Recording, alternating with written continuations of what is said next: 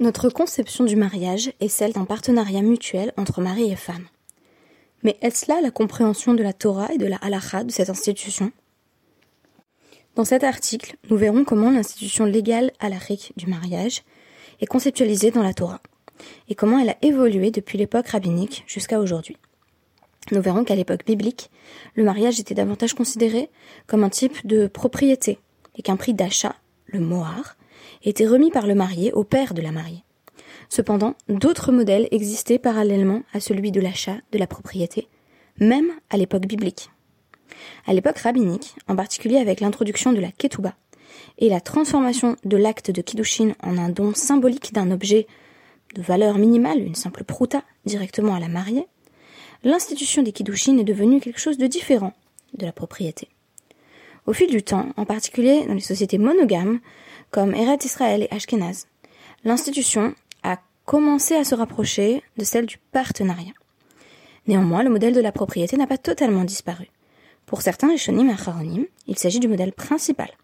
Et même, pour ceux qui mettent l'accent sur le modèle du partenariat, l'idée de propriété reste présente dans un certain nombre de sources et de halachot. Rav Linzer, Kiddushin, Ownership or Partnership? Salam à tous et à tous, merci d'être de retour sur Dafyomi pour une étude des Dapim 5 et 6 du traité Kiddushin qui se penchera sur les mystères associés aux représentations contrastées du mariage qui se dégagent de ces deux Dapim. Je vous ai déjà confié en toute honnêteté que ce début de traité Kiddushin était pour moi l'étude la plus difficile que j'ai entreprise jusqu'ici d'une macérette. Et quand je dis difficile, il ne s'agit pas de subtilité technique, puisque nous avons déjà terminé euh, et Yevamot, mais plutôt de difficultés conceptuelles. Pourquoi? Eh bien tout d'abord, il est très intéressant que l'article de Ravlinzer, président et Rosh Yeshiva de la Yeshiva Torah, où mon mari a obtenu la smicha, commence par mettre en avant un décalage évident. Notre conception du mariage est celle d'un partenariat. Or, en tant que juifs et juives, lorsque nous décidons de contracter mariage, la question est cruciale de savoir si nous ne mettons pas en scène une forme d'union qui n'a rien à voir avec ce que nous entendons vivre. En d'autres termes, si le mariage est essentiellement et par définition un acte d'acquisition d'une femme par un homme, qu'est-ce qu'on fait quand on se marie? À quoi joue-t-on? Il faut donc souligner que le début de l'étude du traité Kiddushin peut être particulièrement euh, discordant par rapport à certains a priori, notamment entretenus par les juifs dans la cité, les modernes orthodoxes, les traditionalistes, les consistoriaux et j'en passe. Mais même au-delà de ce milieu, et j'exclus d'ailleurs de la réflexion les mouvements réformés et les mouvements massortis qui ont changé la structure du mariage précisément pour qu'elle reflète des intuitions contemporaines, il est à noter que même au sein des mouvements euh, orthodoxes, classiques, ultra-orthodoxes, c'est tout de même le modèle du partenariat qui semble privilégié. Et on a du mal à conceptualiser même dans ces milieux qu'il y ait, par exemple, pour employer un terme très choquant, achat de l'épouse par l'époux. Or, c'est un paradigme dont on peut avoir l'impression qu'il était à l'origine de l'institution du mariage. Que faire? Je me suis dit que euh, j'allais consulter cet article, qui est en fait une série de plusieurs, euh, plusieurs petites conférences euh, qui ont été données par le Rav Linzer, qui est d'ailleurs notre POSEC, c'est-à-dire c'est le décisionnaire auquel on se réfère quand on a une question euh, de halacha. Il, va publier euh, euh, dans peu de temps son premier ouvrage, qui est une compilation de, de Sheilot ou donc de questions-réponses qui sont posées uniquement par, par des rabbins. ou par des personnes qui étaient en passe de le devenir, donc on a pu commencer à lui poser des questions un petit peu avant d'obtenir l'ordination. il se penche également sur des questions vraiment ashkafiques, donc des questions de pensée juive, des questions structurelles. Et je pense que cet article peut être, sinon indispensable, pour moi il l'a été, euh, du moins utile, euh, pour qui débute euh, l'étude du traité Kiddushin. Donc, si vous voulez, on, va faire ce qu'on appelle en anglais take a step back, pour bien se lancer dans cette étude difficile, on va essayer de comprendre même de quoi il est question quand on nous parle de Kiddushin. Alors, ce qui est très intéressant, et je me référerai donc à Nodapim 5 et 6, c'est que euh, la Gemara tient à nous rappeler, ce qui avait d'ailleurs déjà été fait auparavant, que euh, prendre femme, ce n'est pas acquérir une esclave. Comme s'il était très important de l'asséner, au moins à deux reprises, peut-être en sera-t-il encore question par la suite. Euh, cela fait quelques jours que, que, nous avons étudié un passage semblable, où c'est Ravina qui s'adresse à Ravashi, en nous disant, un enseignement tiré d'une braïta, Gufo shel hare ata ben chorin, euh, l'essence même euh, de l'acte d'émancipation, euh, c'est la déclaration te voici homme libre ou, femme libre, bien sûr, on peut libérer sa servante, ou encore hare atal et atmecha, tu es désormais à toi-même. Et on nous dit, cette dernière formule, ton corps t'appartient, te voici à toi-même, cela fonctionne y compris pour le euh, Eved Knani, donc un esclave qui n'était pas juif et qui au moment où il est émancipé, au moment où il est libéré, devient juif. Et on nous dit, euh, les Gamré Kamarlé, il est entièrement libre à partir du moment où le maître prononce cette expression. On pourrait penser que si euh, un homme dit cela euh, à son épouse, cela fonctionne également. Notons que, bien entendu, euh, nous avons déjà abordé le cas d'un homme qui dit à sa femme tu es libre, et on nous dit ça, c'est pas un divorce, c'est autre chose. C'est une émancipation. Sous-entendu, la répudiation n'est pas à proprement parler une libération. On nous dit pourtant, on aurait pu penser euh, que en disant te voici à toi-même, c'était une manière pour l'épouse de réintégrer son propre reshoot. Pourquoi? Parce que Isha des lokanele goufa, lokol sheken. Est-ce que, a fortiori, une femme dont le mari n'a jamais acquis le corps, euh, quand on lui dit bah tu t'appartiens à toi-même, ça devrait être d'autant plus libérateur. Ce qui m'a le plus intéressé ici, c'est cette expression de Isha Delo Le Goufa. Le mari n'est jamais devenu propriétaire du corps de sa femme. C'est donc que s'il y a acquisition, elle porte sur autre chose. On avait parlé, bien entendu, à travers l'exemple des Riyuvim, des devoirs du mari envers sa femme, du fait que partiellement, ce que le mari acquiert, ce sont des devoirs, ce sont des responsabilités. Mais ça, c'est essentiellement euh, ce qui vaut pour la première partie du mariage, où s'opère justement le kinyan souda. Donc on avait dit, il y a une forme d'acquisition symbolique euh, qui ne peut s'opérer que dans ce cadre-là. En revanche, ensuite, euh, dans la deuxième partie du mariage, ce qu'on voit à l'heure actuelle sous la roupa, il y aurait bel et bien une autre forme de kinyan. Mais alors, qu'est-ce qu'on acquiert, sachant que ce n'est pas le corps de l'épouse? Premier mystère. Deuxième mystère, le DAF6 s'interroge sur les différentes expressions que l'on peut employer lorsqu'on souhaite réaliser un acte de kiddushin. On nous dit les formules traditionnelles euh, sont euh, euh, tu es ma fiancée ou te voici ma femme, donc Hareat Ishti, Hareat Arusati, t'es ma fiancée, Hareat Knouyali, te voici acquise à moi. Donc on juxtapose ici les deux langages, ça va être important par la suite à la fois de l'acquisition et de la kedusha. Tout ça, ça la rend mes coups d'échette. Donc ça, ce sont, si vous voulez, des fiançailles classiques. Et ben, y aller où? La question a été posée auprès des sages. Qu'est-ce qui se passe quand on dit autre chose qui ne traduit pas l'idée forcément directement d'acquisition ou même de sainteté?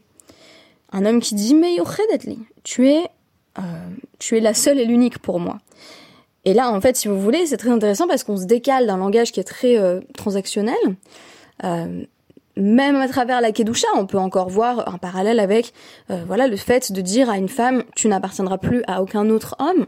Donc là encore quelque chose qui est inscrit dans le domaine légal. Et là on va passer à des formules qui sont finalement romantiques. Que se passe-t-il s'il lui dit euh, Meyo Edetli, euh, tu es désigné pour moi ou Ezrati, tu es désormais mon aide. Negdati, tu es mon aide Ezer Kenegdo. Mon aide contre moi. Tu es celle qui sera contre moi pour être ma femme. Euh, Atsurati. Euh, S'il lui dit euh, tu es celle que j'ai rassemblée auprès de moi. S'il lui dit Tsalati, tu es ma côte ou mon côté, avec cette idée qui est déjà évoquée dans, dans la Genèse de complémentarité. S'il lui dit euh, Segurati, littéralement celle qui vient justement me compléter, me fermer, être une moitié de moi, euh, celle qui est romantique toutefois. Euh, tartai, Mahou, euh, si il lui dit tu es celle qui sera sous moi, donc avec une allusion plutôt euh, érotique, sexuelle, voire une forme de domination d'ailleurs. S'il lui dit Tefushati, tu es celle que j'ai saisie, ou Lekochati, tu es celle que j'ai prise, est-ce que ce sont des formules valables pour un mariage alors évidemment, la Gemara va nous dire les Koukhati c'est facile, puisqu'on a déjà parlé de cette analogie, euh, de cette Xerashava, kira kira, prendre femme. Et donc on retrouve ici le même verbe, euh, tu es celle que j'ai prise. Et donc on nous dit ça, il n'y a pas de problème, elle est mes coups d'échette au sens classique, elle devrait être fiancée à cet homme-là. Euh, il y a une autre expression qui est celle que j'ai épousée, Fati, dont on nous dit qu'elle était spécifique à la région de Yehuda, en Judée, on disait Haroufati, et elle est une femme à qui on disait cela était bien entendu mes coups d'échette, parce que c'était un synonyme de Harusati. Pour le cas euh, des autres expressions, on nous dit si le contexte indique clairement que l'homme en question souhaite bel et bien se marier. Alors, peut-être que ces expressions-là fonctionnent. En gros, dans le cadre d'une discussion où on est déjà en train de parler mariage, cet homme lui dit, en lui donnant une somme d'argent, un contrat, eh bien voilà, soit mon aide, ou soit celle qui me complétera. Alors, le cas échéant, cela pourrait marcher, on pourrait l'envisager. À l'inverse, la question qui est posée dans la Gemara, c'est si ça vient complètement hors contexte, euh, c'est évident que ça ne va pas être compréhensible ou directement interprété comme une demande en mariage. Si je croise une femme dans la rue, ça présuppose que je suis un homme d'ailleurs, dans ce cas-là. Euh, je croise euh, donc euh, une femme dans la rue et je lui dis sois mon aide, on n'entendra pas immédiatement la signification et les engagements légaux qui sont associés à Hare At Mekudeshetli. Donc en d'autres termes, il y a la question de l'insertion d'une expression qui peut être ambiguë dans ce qu'on appelle un contexte d'énonciation. Est-ce que ça permet de comprendre ici que la personne souhaite se marier ou est-ce que c'est simplement pourrait dire une déclaration d'amour, mais une déclaration d'amour qui serait pas forcément d'ailleurs associée à un, mariage. On, tend à voir, peut-être à l'heure actuelle, on a, on a aussi beaucoup euh, euh, de la demande en mariage euh, le moment le plus romantique de la vie d'une personne. Peut-être qu'à l'époque de l'Agmara, c'était pas tellement le cas. Peut-être que c'était assez transactionnel justement. Et donc que quand on avait des expressions très romantiques qui étaient employées et mobilisées, on n'identifiait pas forcément ça comme une demande en mariage. Et là, c'était un problème. Et donc on nous dit, et Mishnah qui est rapporté au nom de Rabbi aussi, si un homme était en train de parler de mariage ou de kiddushin avec une femme, euh, et que euh, il lui donne simplement euh, sa, sa ketouba, euh, donc dans le cadre soit des fiançailles, soit du divorce, il n'a même pas besoin de formuler les, les, mots que, que l'on connaît, donc il n'a pas besoin de prononcer la formule rituelle, cela marche. Alors que Rabbi Yehuda nous dit non, il doit préciser, donc voilà justement le contrat, puisqu'on est en train de parler de ça. Mais euh, Ravuna précise que la halakha suit euh, aussi. Donc qu'est-ce que ça veut dire Que euh, dans un cas où euh, un homme est déjà en train de parler, par exemple, mariage, même s'il lui donne de l'argent en silence et qu'elle l'accepte, on peut très intéressant, on peut faire une demande de mariage, demande de mariage sans maudire, elle est mes coups d'échette si elle accepte l'argent. Donc finalement, le silence serait préférable à certaines de ces expressions qui vont euh, introduire des nuances de sens supplémentaires qui sont pas forcément très claires. On nous dit peut-être qu'il essaye de... Très intéressant d'ailleurs que l'Agmara ait cette idée, peut-être qu'il essaye de... Euh, d'avoir recours à ses services, enfin, qu'il est en train d'essayer de, de, l'employer, ou peut-être en tout cas qu'il ne s'agit pas de mariage. Et donc on va euh, laisser régner ce qu'on appelle le tekou euh, dans la Gemara, on va laisser régner l'incertitude euh, sur cette question et sur ces expressions qui peuvent être perçues certaines comme romantiques, d'autres euh, un peu moins, qui définissent en tout cas le désir d'une intimité sexuelle. et on va nous dire c'est pas très clair. On n'est pas sûr que ça ce soit vraiment une demande en mariage. Donc mon interprétation de l'expression de toutes ces formes de demande en mariage, c'est que euh, on avait assisté à l'époque de la Guémara, avec bien entendu une évolution progressive, à une diversification euh, des modes et des modèles de ce qu'on appelle euh, les kiddushin au sens large. En d'autres termes, c'est peut-être des expressions qui étaient employées par des personnes qui, elles, souhaitaient se marier, et donc on a exprimé le besoin en tout cas à travers le discours des sages, de se prononcer. Est-ce que ce sont des formules qui sont legally binding ou non? Est-ce que euh, ça fait en sorte qu'il y ait mariage ou pas? Cela irait tout à fait dans le sens de l'hypothèse que développe le Rav Linzer à travers son article. En effet, selon le Rav Linzer, on a un passage progressif de l'époque de la Torah à l'époque du Talmud euh, de ce qu'il appelle le, modèle du Mohar au modèle de la Ketouba. Le modèle du Mohar, c'est donc effectivement une somme d'argent euh, qui euh, va être transmise au père de la mariée et qui s'accompagne donc d'un kinyan. C'est vraiment une acquisition. Quand on parle de Ketouba, on a aussi une sorte de changement de paradigme, de changement de vision, où on met plus l'accent sur les kiddushin. Selon le Ravlinzer, cela permet de développer une vision qui va être de moins en moins axée sur la notion de propriété. Ainsi, le concept de mariage en tant que partenariat commence à se développer chez les sages et va par la suite prendre de l'essor à l'époque des Rishonim et par la suite. Mais il n'est pas en train de dire que c'est une évolution linéaire, puisque, je le cite, tout au long de l'histoire rabbinique, ces deux modèles, propriété et partenariat, sont restés en dialectique et en compétition permanente.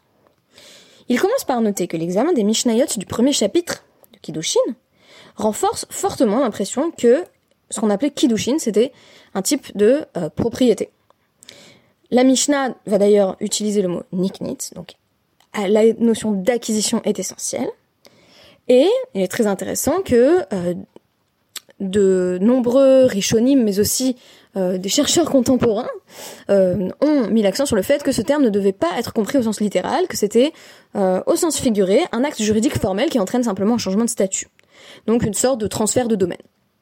On va pouvoir trouver ça, par exemple, dans le commentaire du Ramban sur la page 15 du traité Kiddushin, donc dans le Dibora Matril Zot Omeret, mais aussi dans des études plus modernes, comme euh, David Weiss Alivni, euh, The Use of, euh, la racine donc Kuf Nunhe, in connection with marriage.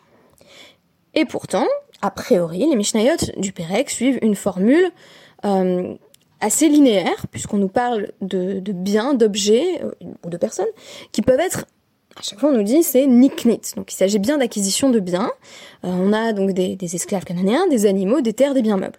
Donc dans les Mishnayot 3 à 5. Tout cela est considéré comme une sorte de bien à acquérir. Alors, est-ce que c'est pas euh, aller un peu trop loin que de présupposer que juste dans la première Mishnah, quand on nous parle des femmes, c'est un paradigme absolument différent? Sans doute que si.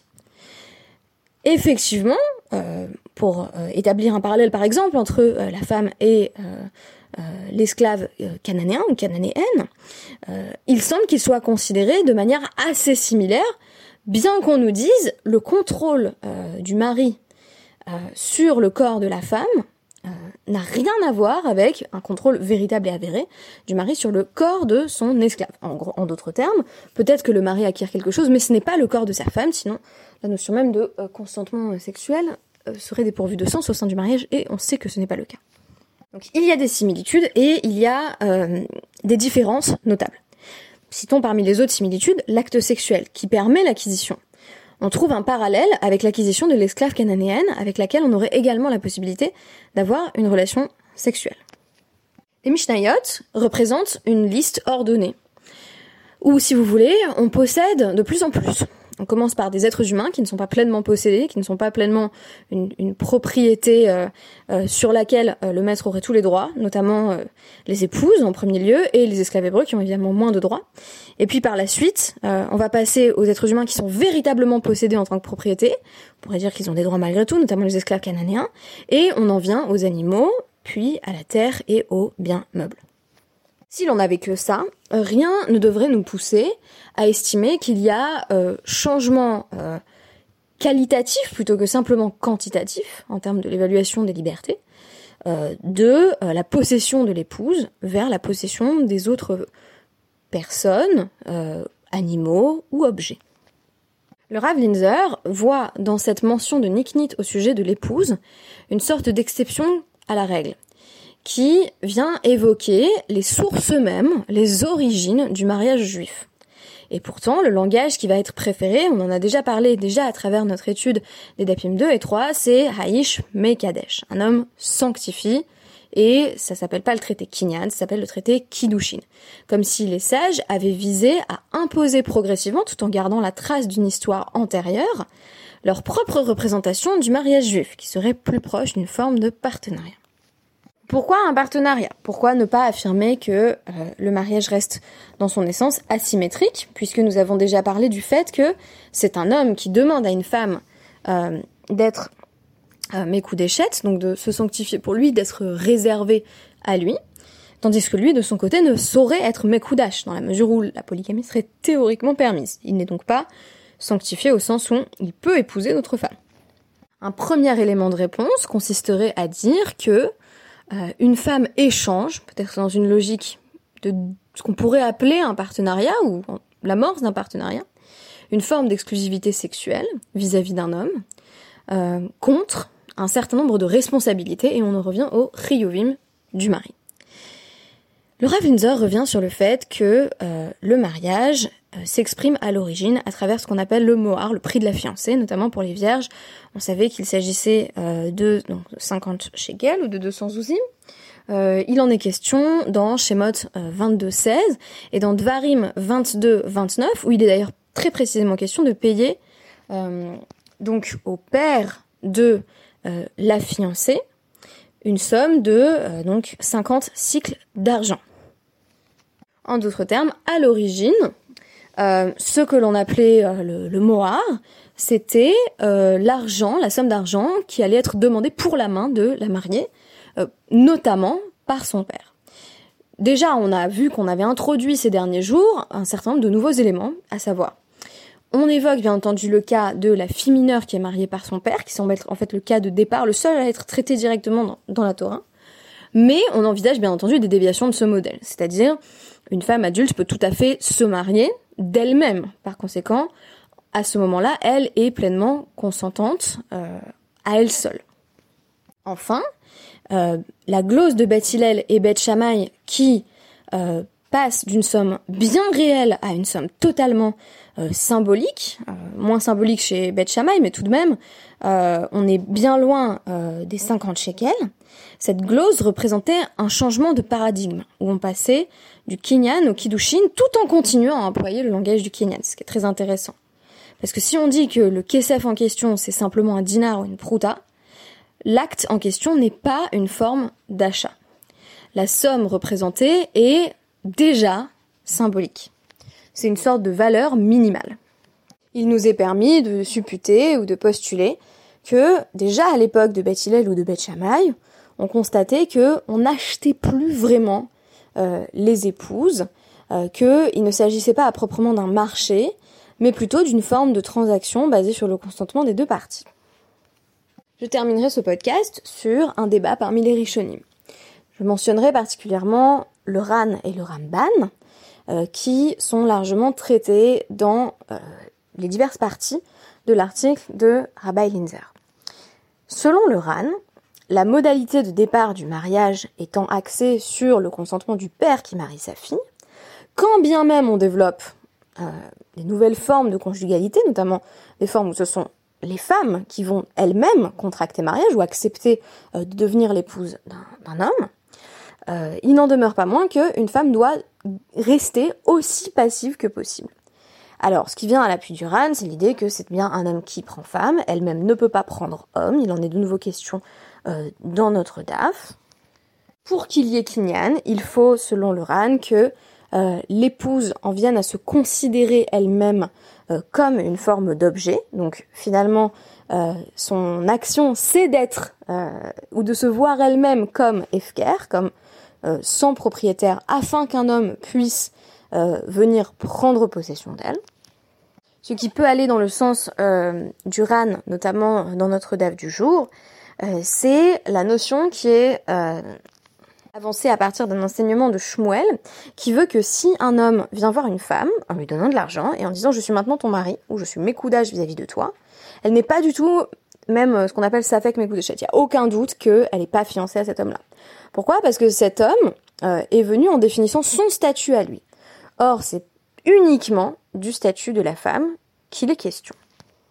Et pourtant, force est de constater que si euh, c'est l'homme qui a donné l'argent euh, à l'épouse et qu'elle a dit elle-même les mots euh, me voici sanctifié à toi, et donc il y a accord de son côté, on considère qu'il y a un safek mes coups d'échette mais des rabanans. C'est-à-dire que c'est pas la formule de départ des Horaïta du mariage, mais on a tout de même un doute. Et si elle était mariée malgré tout?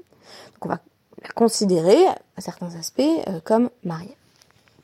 Le dernier argument euh, qui pourrait venir euh, soutenir cette position d'Uran, c'est celui que nous avions évoqué à travers notre étude du tout premier DAF. À savoir que, vous vous souvenez du machal, de l'analogie, c'est celle d'un homme qui cherche à prendre femme, on nous dit, il cherche un objet qui lui appartient. En d'autres termes, la femme procéderait à sa propre objectification, une forme d'auto-objectification, pour pouvoir être prise en mariage. Alors peut-être qu'à l'heure actuelle, certainement, ça génère un grand décalage avec euh, notre expérience de l'engagement, euh, du mariage et ce que l'on souhaite que euh, les kiddushin signifient. A l'inverse, le Ramban, dans ses divers commentaires, va tout d'abord tenter de désamorcer la signification de cette notion même de kinyan en affirmant qu'il s'agit pour l'épouse d'un changement de statut. On peut d'ailleurs estimer euh, qu'il en est aussi un peu ainsi euh, pour euh, le cas du serviteur ou de la servante qui est libéré. Il y a, il y a changement de statut, à n'en pas douter.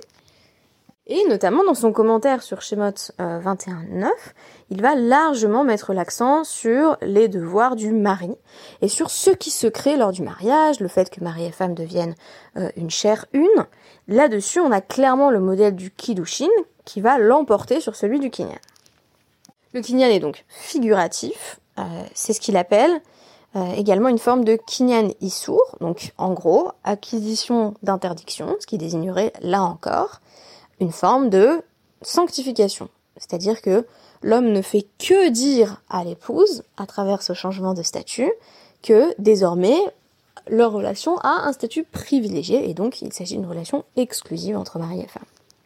Je dois avouer que la lecture de l'article de Rabbi Nizar m'a redonné espoir dans l'étude de la Maseret Kiddushin. Parce qu'en fait, je me dis, peut-être qu'on va avoir un véritable changement progressif, une véritable évolution, une gradation au fil de notre étude, de la Maseret, qui va nous mener de la définition de départ, qui est celle du Kinyan, qui est celle du Mohar, qui est celle de ce qui pouvait en effet s'apparenter à une forme d'achat encadrée, pour aller vers euh, une autre forme de partenariat. Et il ne s'agirait pas seulement, euh, comment dire, de modifications cosmétiques, euh, mais bel et bien un changement de paradigme. Nous avons vu plusieurs indices de ce changement de paradigme, comme par exemple le fait que, même pour Bethil et Beth la notion de la valeur monétaire sérieuse disparaît, pour ainsi dire, le fait qu'on met en avant le consentement de l'épouse, et en même temps nous avons vu les éléments qui clairement euh, vont dans le sens de maintenir le statut de départ euh, du mariage, et notamment nous avons évoqué ce qui maintient l'épouse dans une position de passivité qui assurément était la sienne lorsque c'était son père qui décidait de sa destinée. Donc euh, nous avons ici une tension, une dialectique que nous aurons l'occasion d'explorer à travers les semaines à venir. Merci beaucoup et à bientôt.